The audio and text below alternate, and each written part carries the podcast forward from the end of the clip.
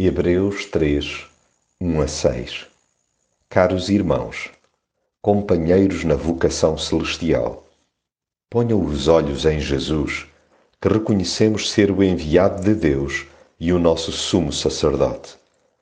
Ele foi fiel a Deus, que lhe deu esta autoridade, servo fiel em tudo na casa de Deus. Uma casa tem de ser construída por alguém mas Deus é o construtor de tudo quanto existe. Cristo é como um filho com responsabilidade na casa de Deus. E nós somos a sua casa, se mantivermos firmes a nossa coragem e confiança no que esperamos.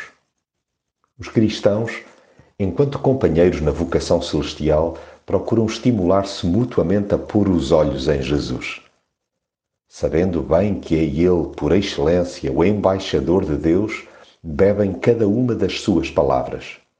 Escutam-no deliciados e levam a sério o facto de ser Ele a única ponte para o Pai. É nele que encontram o perfeito exemplo de obediência, ainda que apreciem outras personagens que ao longo da história serviram fielmente a Deus.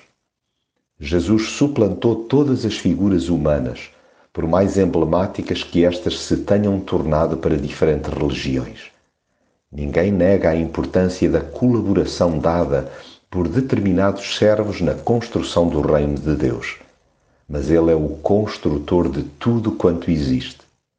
A diferença simples e esclarecedora é que uns foram porta-vozes de Deus, já Cristo é o próprio Deus. Sem ele, a pedra basilar não seria possível edificar a casa de Deus.